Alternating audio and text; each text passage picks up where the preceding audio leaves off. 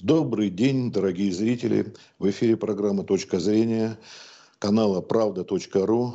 Я ведущий, меня зовут Игорь Букер, и наш сегодняшний гость – заведующий лабораторией Института водных проблем Российской Академии Наук Михаил Болгов. Добрый день, Михаил. Добрый день. Начнем с того, что губит людей не пиво, губит людей вода. Вот этой шутки мы начнем. Вот насколько губит нас вода во всех смыслах. Но прежде всего, а, конечно, водные ресурсы, которые могут представлять и угрозу для жизни. Вы помните, да, что в прошлом году в городе Тулун Иркутской области до 10 тысяч жилых домов было затоплено. Вот само а, глобальное потепление, оно способствует выходу рек. Это недавно сообщение было, по-моему, даже вчера а, в СМИ о том, что гидрологи предсказывают еще больше резкий взрыв на Северном Кавказе, Сибири. Вы можете прокомментировать такие эти ситуации? Да, конечно, это предмет наших профессиональных интересов, и Тему эту мы обсуждаем уже не один десяток лет, поскольку изменения климата происходят, э, от них, так сказать, откреститься невозможно, это действительно факт. Вся метеорологическая служба и гидрологическая говорит о том, что меняется климат в сторону потепления и меняется вообще климатическая система. Но вот водная система реагирует на эти изменения по-разному. Например, там, где мы сильно зависим от дождей, от ливневых осадков, начиная с Дальнего Востока и кончая Москвой, например, где основные ущербы у нас в последнее время за счет сильных дождевых осадков происходят. Там, конечно, мы наблюдаем учащение э, вот интенсивности дождей и связываем с этим и интенсивность дождевых наводнений. А там, где у нас наводнения были связаны со снежным покровом, традиционно, Россия это холодная страна, и э, основной риск э, на э, побережьях, на затапливаемых территориях, это вот весеннее половодье. Тает снег, поднимается вода и создается угроза всему тому, кто находится возле реки. Так вот эта угроза на юге, например, уменьшается. Почему? Потому что очень э, малы запасы воды в снежном покрове. И мы практически десятилетиями уже не наблюдаем тех весенних половодий, которые затапливали наши пойменные массивы и обеспечивали э, и сельскохозяйственное производство, и условия для рыбы. Поэтому нет однозначного ответа, что все становится плохо. Ну, как вообще и нет однозначного ответа, а полезно ли нам потепление климата или нет. Некоторые говорят, что вот э, потеплеет, значит, э, агроклиматические ресурсы улучшатся, а мы вот наблюдаем с вами аварию за аварией в зоне оттаивания вечной мерзлоты. Почему? Да потому что вот среди прочего не было это все рассчитано на подобного рода поведение. Но вернемся к нашим, э, что называется, вопросам.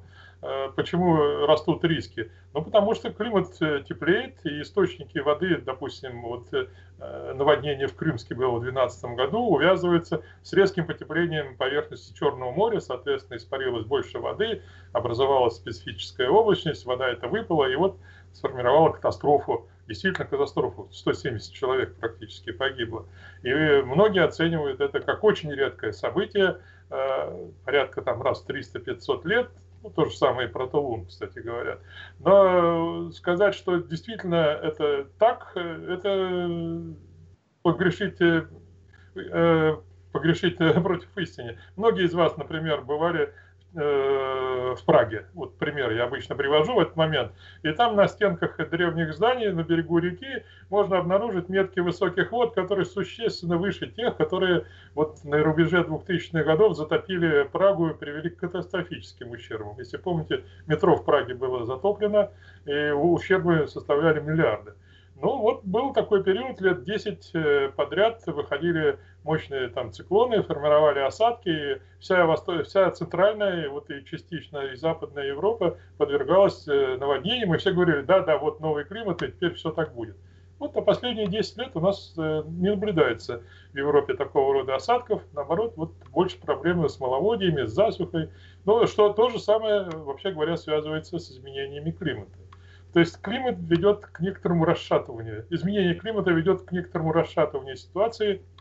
Мы плохо прогнозируем, э, что будет, это надо признать по части э, вот водного фактора. Да, температуру мы можем предсказать, что она немножко увеличится, а вот с водой, с осадками это все очень сложно.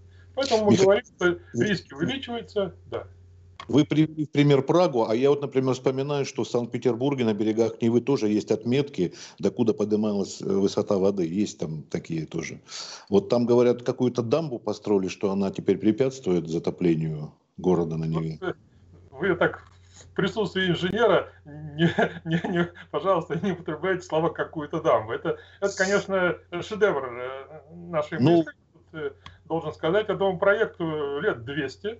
Разные идеи обсуждались, вплоть до того, что поначалу ведь никто не понимал, механизму формирования наводнений. Прошли там столетия, пока разобрались, за счет чего же происходит затопление Санкт-Петербурга. Выяснилось, что это сложный довольно процесс, связанный с распространением волн, типа цунами, я так скажу, и действием ветра. И э, была предложена схема э, его защиты. Проект этот реализовывался очень долго. Там, три поколения инженеров его проектировали, и только вот э, не так давно лет около 10 назад, он, э, ну, даже и меньше, он э, полностью реализован и защищает сам Санкт-Петербург от наводнений. Ну, конечно, там есть и сопутствующие проблемы, связанные с уменьшением водообмена, с ухудшением качества, но все это, в общем, решается, и Сегодня, в общем, Санкт-Петербургу не грозит тех наводнений, которые были 300 лет назад во времена царя Петра и чуть дальше, и ущерба, естественно, существенно меньше. Но зато сложности для судоходства, ну тут уж другое дело. Лучше два дня постоять э, судну ну, где-то там э, на акватории, чем э, смотреть, как затопленный город спасает последнее имущество. Это, тут риски, они все связаны с тем, что кому-то хорошо от наших защитных мероприятий, а кому-то ущерб. Вот, например, ну, то есть Амур. Коронавирусом. Кому-то повезло, а кто-то вот э, и потерял да, экономически. Вот возьмите пример Амура, где в 2013 году было колоссальное наводнение. Мы долго с этим вопросом разбирались, анализировали э, данные уровня наблюдений и пришли к выводу, что строительство защитных сооружений китайцами на правом берегу Амура на очень большом расстоянии привело к тому, что уровень воды в Хабаровске во время этого наводнения поднялся почти на метр. Ну там, за счет разных причин. Вот и китайцам хорошо, они защищают свою э, территорию от наводнений, затапливаемую. А нам от этого, в общем, плохо. Потому что а когда... что встречное можно предложить там, в Хабаровске? Что говорите? Что-то встречное можно предложить, ну, чтобы как-то себя обезопасить? Нет, ну, естественно, после этого наводнения была пересмотрена стратегия защиты города Хабаровска, было выделено очень большое количество денег и построена защитная дамба она еще не построена, она достраивается. Вот новый, э, совсем новый, последний или крайний губернатор, там вот, э, насколько я понимаю, правительство выделило денег чуть ли не 3 миллиарда для достройки этой дамбы. Тоже любопытный объект, в общем, уникальный где-то в каком-то мере, в каком-то смысле. И если его ведут в действие, то угроза затопления Хабаровска, конечно, будет существенным образом снижена. Но вот там э, сложные водные, сложные водные, и не только водные, и водохозяйственные проблемы. Они там потом, если мы дойдем до качества вот и с качеством вот тоже в значительной мере э, связаны. Но вот основная там, конечно, тяжелая проблема – это проблема наводнений на Дальнем Востоке. Она присутствует там не только в самом Хабаровске, а во многих других населенных пунктах. А вот хотел бы привести пример своего почти что родного города, там учился, Краснодар. Там огромное выкопали в брежневские времена, Медунов когда был, командовал, краем а, Краснодарское водохранилище, или морем его называют. А некоторые утверждают, что часть районов Краснодара, они находятся ниже, чем это. Если вот там что, не дай бог, произойдет, то какие-то районы, пять их, могут быть затоплены. Вы что-нибудь знаете про Краснодарское? Конечно. Э, ну, опять же, я все-таки должен вас немного поправить, его не выкопали. Э, ну, его, в общем, сделали, создали за счет строительства защитной дамбы. И да, есть водохранилища, которые мы выкапываем. Это есть специфические водоемы, они, как правило, узкотехнологического направления носят, охладители, накопители и прочее, да, мы их выкапываем. Но крупные водохранилища на реках, они не выкапываются, они создаются за счет строительства дамб. И, конечно же, есть, э, при этом возникает угроза. То есть, как только мы создали э, так называемое высоконапорное гидротехническое сооружение, то тут же появились риски его разрушения. И, конечно же, рассматриваются разнообразные сценарии, э, которые учитываются там органами МЧС, там, городскими властями при проектировании инженерной защиты, при планировании э, безопасности городских территорий. В общем, масса вопросов э, этому делу посвящена. Но э, само Краснодарское водохранилище, оно как раз и предназначено отчасти наполовину для защиты от наводнений, поскольку вот эти паводки, которые питают его, аккумулируются в этом водохранилище и дальше уже не приводят к большому ущербу. А второе его назначение, это вот преснопамятный Медунов, это выращивание риса. Поскольку рис это водоемкая культура, и э, мы, э, ну как бы, хозяйство водное тех времен как раз и создавал. Конечно же, если с этим водохранилищем, а точнее с гидроузлом, что-то произойдет, то какая-то часть территории может находиться в зоне влияния. Это вопрос, там как, режимный, если можно осторожно высказаться. Такие зоны выделены, такие сценарии рассматриваются по всем гидроузлам, по всем техническим э, э, крупным сооружениям, разрушение которых чревато вот подобного рода ущербом. По всем. Это здесь э, нет никакой военной тайны, но эти сведения, они, конечно же, находятся в соответствующих кабинетах, и это только на случай реализуется очень крупного ЧС, поскольку разрушение такого сооружения по нашим техническим нормам происходит по нормативам, ну, ряд, один раз там в несколько тысяч лет. Вот должно случиться такое сочетание событий, раз в несколько тысяч или более лет, и тогда мы можем допустить разрушение. Но таких фактов, к сожалению, в мировой гидротехнике много. В Китае вот э, отмечалось не раз разрушение плотин еще во времена Мао Цзэдуна, там во время, ну, сэкономили на вот, сбросных э, фондах.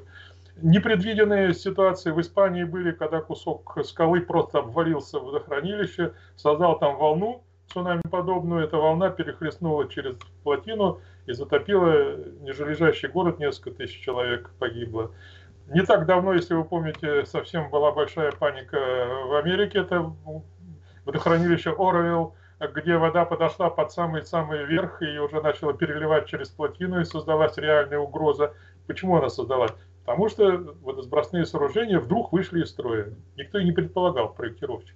Эти, вот эта сложность катастрофических ситуаций, что, как правило, э, действует вообще комплекс редких причин, да еще и среди них возникают те, о которых проектировщик, инженер просто и не задумывался, что они могут случиться кто мог у них там предположить, что на этом водосливе э, палатины Оровилл вылетит там две или три бетонных плиты, и он, в общем, прекратит свое существование. Его разрешение приведет к катастрофическим проблемам. Вот, к сожалению, проектировщик этого э, предвидеть не мог. И, как правило, вот такого рода э, эффекты, они вот и приводят к разнообразным сочетаниям. Ну, чего не, чего не сказать, конечно, про Тулун, вот, с которого вы начали вопрос. Да, там, в общем, по ряду по ряду оценок есть вопросы, скажем так, к инженерам, которые проектировали инженерную защиту. Но сегодня, значит, вот такие оценки там сделаны. Принято разумное мероприятие, очень разумное, выселить вообще все жизненно опасные объекты из территории затопления. Э, новые модельные расчеты эту территорию э, оценили. Вы, вы, так сказать, определили ее на территории, и все Э, объекты, разрушение которых чревато риском для жизни человека, оттуда все будут вынесены. Ну, по крайней мере, сегодня такое положение, такое решение на сегодня принято. Оно дорогое, но, к сожалению, вот э, так. Михаил, давайте немножко плавно перейдем от дамб, от, э, к экологии. Что касается наших водных ресурсов, это же не только вот угроза катастрофы, но это и, и пляжи, это и питьевая вода и так далее. Да. Вот что можно сказать Помните, разлив был недавно такой катастрофический у нас. Помните, до этого было в Америке нефтяные пятна в том числе. Я не хочу сосредоточиться только на них, я вообще хочу говорить об экологии. Ну вот с этого мы, как, э, в общем, люди, отвечающие за, за проблемы водного хозяйства, конечно же, считаем это второй важнейшей, ну не второй, а просто важнейшей, еще одной важнейшей проблемой. Тут дело в том, что вся промышленность нашей Родины сосредоточена в европейской части – а водные ресурсы у нас в основном в Сибири и на Дальнем Востоке. И 80% э, экономики в Европе, а процент э, ресурсов мало. Поэтому ситуация хозяйственная напряженная. И э, со времен вот преснопамятных советских времен с очистными сооружениями у нас всегда были плохо. У нас сегодня даже практически 70% сточных вод, цифры, если не больше, последствия за, это, за последний год у меня нет, она 70% э, сточной вод сбрасывается в водные объекты, либо неочищенными вообще, либо недостиченными с недостаточной степенью, э, не удовлетворяют соответствующим требованиям очистки. Представляете цифру, да? То есть, э, и вопрос этот чрезвычайно тяжелый, потому что у нас, в отличие, допустим, вот, э, сельского хозяйства, допустим, Центральной Азии, где вся вода идет на орошение. У нас э, в России вся вода в основном идет на потребление в промышленности, э, ЖКХ, ну и немного сельское хозяйство, не самое важное. Но вот ЖКХ, казалось бы, люди основной, один из основных загрязнителей э, наших водных объектов, э, что мы с него можем сделать?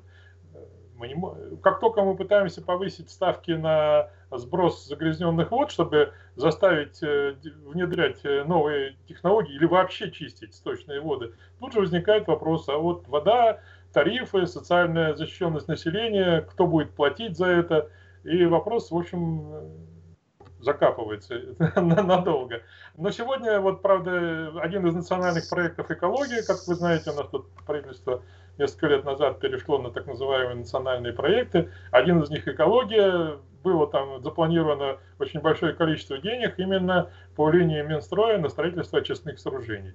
Если они эту программу реализуют, то нагрузка, конечно же, на наши водные объекты будет существенно снята. У нас... Она уже началась реализовываться или еще только программа на бумаге? Пока все идет, пока, пока все, что мне известно, это на стадии проектирования. Э, проектирования, оценок и планирования. Потому что э, дело в том, что этот э, бизнес, этот бизнес так называемыми очень длинными деньгами. Почему он раньше не идет? То есть ты закладываешься в очистные сооружения, вкладываешь, инвестируешь средства, а возврат средств произойдет через 10, 12 и более лет. Понятно, что для частного бизнеса это объекты не самые интересные, не привлекательные. Поэтому вот ситуация с, вот, с водоочисткой в наших европейских регионах, конечно, очень напряженная. Нет, для извлечения прибыли, а извините, а потомки их или они так останутся бездетными, где будут жить, в чем купаться и так далее. Об этом думать тоже как-то нужно, наверное. Не только о извлечении прибыли. Это вопрос философский. Можно ну, я на него не буду отвечать? Нет, у меня есть свое мнение о том, где будут жить их. А неужели Это как со сбором мусора, это понятно, но так мы далеко уйдем. Ну хорошо, а вот э, мы э, говорим о воде, э, допустим, ну, в целом, а вот конкретно, допустим, вода, которая течет из кранов в квартирах. Не только в больших городах, мегаполисах, столице, но и вообще. Что можно да, тут сказать?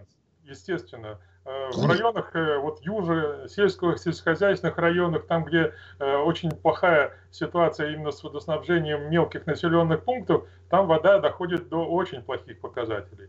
Мы этими вопросами также занимаемся и понимаем, знаем, что и статистику видим, что да, качество воды, которое потребляет население сельскохозяйственных районов на юге, конечно, существенно хуже, чем в Москве.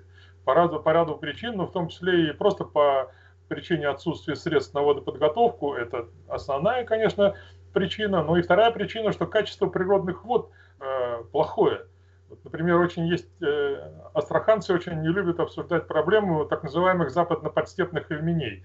Э, есть такое массовое скопление озер э, возле Астрахани. Вы, не знаю, вы рыбак или нет, вот э, представляете себе? Но обычно все все русские люди когда-то ловили рыбу и знают, что в Астрахани это самая хорошая рыбалка, но вот там есть такой район, который мы из-за создания регулирующих емкостей потихонечку теряем. То есть из 600 где-то этих озер, озер, озер озерков, Ильмени осталось где-то 300, и водообмен в них очень плохой, э, очистных сооружений и населенных пунктов нет – и поэтому оттянуть воду там за 100 километров, это, естественно, экономически э, абсолютно неоправданно. Считается, что максимум 10-20 километров можно э, тянуть воду от источника. И поэтому вот пример такой э, тяжелой, запущенной ситуации, когда э, вроде бы страна наша, и люди наши, и район, так сказать, должен быть привлекательным для экономики, а качество воды очень плохое.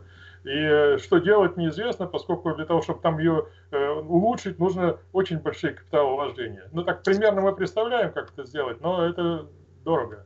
А какие основные показатели, что вода хорошая или плохая? Ну, хотя бы несколько, вот чтобы так. Не, ну вот основной показатель на юге, это не то чтобы, это так называемые предельно допустимые концентрации загрязняющих веществ. Сколько их можно быть? Вот самый понятный всем – это соленость. Э, вот э, мы плавно перейдем вот к технологиям там почистки, допустим, воды, э, в литре воды должно быть грамм солей. Вот это вы себе можете представить, литровую банку, берете чайную ложку, там грамм соли высыпаете, и это предел, который должен пить человек из крана. То есть вот из крана воду вот больше пить нельзя. И в водном объекте, который, э, вода которого непосредственно подается там на орошение или на другие нужды, не должно быть больше, чем 1 грамм на литр. Вот это самый понятный пример. В Калмыкии, например, у нас до 5 грамм есть в некоторых водоемах, э, которые используются для сельхозводоснабжения. В города подается 1-2 грамма, что не есть хорошо, но там другой воды просто нет. Просто это связано с тем, что обессоливание, э, столь популярное сегодня в мире, это оказывается очень дорогое удовольствие. Судя это... показатель железа, допустим, он не сказывается так катастрофически, да? Ну, то же самое обезжелезивание. Вот э, я, например, нахожусь на даче в районе Дмитрова, у меня в подземной воде очень большое количество железа. И мы фактически используем ее только для хозяйственных нужд, а для питья нет. Да, нужно сделать установку обезжелезывающую. Можно, можно. Технология известна, известно дорого, да, кто будет платить. Вот если вы себе позволяете сделать э, такого рода установку у себя на предприятии или в городе, то и пользуйтесь. А если нет, то, то вот получается, что либо люди годами пьют э, некачественную воду с развитием целого комплекса так сказать, заболеваний, либо переселяются в другие места. А что делать? Вот э, так, такого рода явления у нас очень частые. Э, из-за того, что мы, как правило, в силу крупных водохозяйственных мероприятий не очень плохо, не очень хорошо себе представляем последствия, или наоборот представляем и на них идем. Вот трагедия Азо... Аральского моря, всем известно, да? Она просто высохла. В ней да. сейчас соленость, вот я назвал цифру грамм на литр, а в остатках Азовского, а, простите, Аральского моря соленость 200-300 граммов на литр. Это даже не вода, это просто какая-то так термин есть ропа, который не годится, там вообще жить не может никто. Вот такой солености. Это по сравнению с Мертвым морем в Израиле. Да, да, но Мертвое море это как бы рекреационный курорт, который используется для разнообразных оздоровляющих целей. Да, вот остатки Аральского моря, к сожалению, вот эта часть, которая э, питалась раньше Амударьей, она, к сожалению, практически приказала себя долго жить. Но это мы в сторону глобальных политических вопросов. Да, да. Конечно, вот качество воды, оно, я считаю, что это один из самых важных моментов. То есть управлять водными ресурсами мы можем, примерно представляем, методы есть. Ну да, есть проблема климата, надо вкладываться в защитные сооружения, надо вкладываться в то, что меняются водные ресурсы, но это, в общем, понятно, как это делать. А вот, и, вернее, понятно в смысле экономическом. А вот как э, бороться с экосистемой, с которой, как, например, на озере Байкал, вдруг ни с того ни с сего, мы считали, что у нас э, громаднейший объем воды, 20 с лишним куби, тысяч, тысяч кубических километров, вдруг начал цвести по берегам. Вот, э, а выяснилось-то что? Выяснилось, что мы не знаем экосистему, как устроена. У нас нет моделей, плохо себе представляем источники. А изучаем это озеро уже больше 100 лет, если не 150. А последствия, как, как правило, оказываются совсем, э, в общем, не такие, которые мы предполагаем. Много вот мы построили водохранилищ на наших реках, да, а если вот когда-нибудь вам попадется коммунистический документ там 50-х э, годов, вам его прочитайте по поводу представительства ГЭС. Там будет написано, что мы создаем хранилище кристально чистой воды, в котором тесно будет рыбе.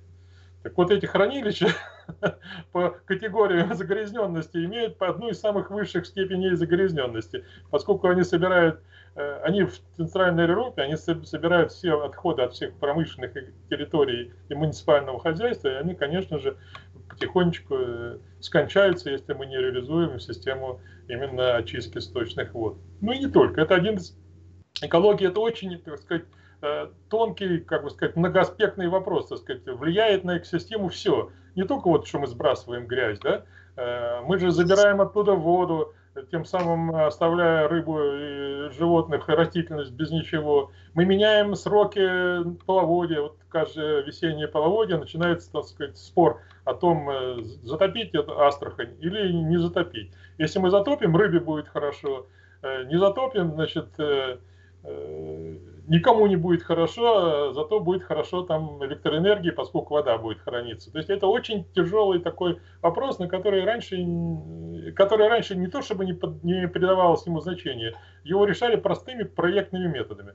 Есть понятие надежности, и делаем сооружение такое, чтобы обеспечивало его надежность водоснабжения. А то, что там ничего не останется от экосистемы, в нормативах не прописано. Вот так мы и жили десятилетиями с такой технократической политикой. Ну, слава богу. Вот пример, э, извините, с Прагой, а вот рядом соседняя Германия, помню, рубежи 70-х, 80-х говорили, что в главной реке Германии Рейн можно проявлять фотопленки. Тогда были еще фотопленки, то есть там и проявитель, и закрепитель. Но они каким-то образом очистили до такой степени. Насчет пить не помню, а вот купаться там уже можно было, даже вот 80-е, 90-е годы. А все, конечно, тоже в деньгах. Я понимаю, богатая Германия, вот, но что-то вот можно, наверное, все-таки сделать. А наш фитиль, помню, советский, сколько раз показывали это, даже в «Ну, погоди» в каком-то, да, да, да, да, да. Вот. Э, тут вот что-то как-то все-таки должно сдвигаться. Деньги деньгами, я понимаю. Вот об экотуризме говорил с человеком, тоже деньги. Везде деньги, это куда ни плюнь. Есть, э, да, вот с Германией вы, конечно, я помню, в школе нам показывали научный такой технический фильм, где судно заходит шлюз на Рейне. А что такое шлюз, вы себе представляете? Это насосы перекачивают воду из одного объекта в другой. А в процессе перекачки происходит так называемая флотация. То есть частички загрязняющих э, веществ, которые находятся в воде, они э, образуют э, пузырьки, и за счет этого образуется пена. Вот как только грязная вода куда-то выпадает, и сразу по реке плывет э, пена. Вот это признак того, что вода грязная, поскольку э, химические вещества повышают э, свойства пленочки и образуется большое количество пены. Так вот это судно, когда заходило в шлюз на арене, оно покрывалось слоем пены метра два выше, чем само судно. То есть насколько грязная была вода. И тем не менее, вот э, э, экосистема Рейна сегодня находится в очень приличном состоянии именно за счет жестких э, мер, за счет работы экономики. У нас, к сожалению, вот тут, конечно, мы можем и взывать к сознанию граждан, там, но основной источник загрязнения – это промышленность, это не гражданин. Это не гражданин, это промышленность. И э, если мы не, пере, не реконструируем вот эти системы водоснабжения оборотно или последовательно, повторно последовательно, что сейчас делается в больших масштабах, то мы эту ситуацию никак не улучшим. Здесь гражданин... Да, я понимаю. У нас время просто уже к концу подходит. Я хотел последний вопрос вам задать. А если можно, а вот ответьте, вообще вы считаете дефицит воды пресной, он возможен, просто встречалось очень давно, он пугает футу, футурологи и прочее, что вообще войны могут быть уже не из-за нефти даже, а просто да, из-за вот элементарной питьевой воды. Конечно, потому что население, общее количество воды на земном шаре не уменьшается, не увеличивается и не уменьшается. Ну, физически вода присутствует, она просто приходит, э, наблюдается в разных э, формах, может накапливаться в ледниках, может в мировом океане, но оно вот физически есть, оно в космос не улетает, а население растет. И удельное э, водопотребление на, сохраняется, и с ростом населения у нас возникает напряженная ситуация. Поэтому дефицит воды и в нашей стране есть, не везде, но есть э, в ряде районов. И в мире, особенно вот э, Африка Северная, Индия, Китай, где население растет э, неконтролируемыми э, темпами, там э, очень ограниченное количество воды. Но все определяется в технологии. Вот э, возьмите Израиль и соседние там, э, страны арабские. Детская смертность, э, по-моему, в Израиле на тысячу человек, по-моему, один или два. По, по части воды вот было такое исследование, а в ближайшей Иордании, по-моему, 15. Вот примерное сочетание, то есть э, за счет э, употребления плохой некачественной воды в дефицитной ситуации приводит вот к таким показателям а условия это одни и те же, и нормы потребления одни и те же, и ресурсы там одни и те же. Поэтому только технологический прорыв и какая-то сознательность в мозгах должно привести к тому, что надо изменять наше отношение к водным ресурсам. А вот да? бутылированную воду, которую вот пятилитровых э, продают или вот в станциях разлива, вы как, как контролируете, и ваш институт Нет, с этим э, связан? Э, вопрос этот не наш, это есть в, в, я не знаю, кому он подчиняется, раньше Академия медицинских наук, Институт санитарии и гигиены, я неоднократно слышал результаты их исследований, они просто берут эти бутылки и проверяют, что же там находится. Вот там есть академик Рахманин, он нам как-то говорил несколько лет назад, что результат был плачевный. То есть из 30 бутылок примерно 2 или 3 хорошего качества, остальные так себе, из крана в общем лучше. И Запад, как я понимаю, насколько, ну, я понимаю, пришел по пути, что вот вода, допустим, в Париже, во Франции, водопроводе очень приличного качества, ее можно пить практически не э, занимаясь дальнейшей вот подготовкой. У нас, э, вот я уже на эту тему распространялся, очень много зависит от качества воды в водоисточнике, что у нас в воде э, много ли загрязнений и солей, и, конечно, от технологии вот подготовки. Если их нету, то, извините, ничего здесь не сделаешь. Ну, Спасибо. Того, есть масса других проблем в этой части. Мы просто за 15 минут с вами тут... Нет, мы полчаса, но уже прошли они. Видите, вот, как быстро. Ну, к сожалению, да. Обычно я такой доклад делаю часа на два с половиной. Ну, у нас, видите, как у нас следующий эфир запланирован. Хорошо. А, с нами был заведующий лабораторией Института водных проблем Российской Академии Наук Михаил Болгов. Большое спасибо, всего доброго. Надеюсь, еще увидимся. До следующей встречи.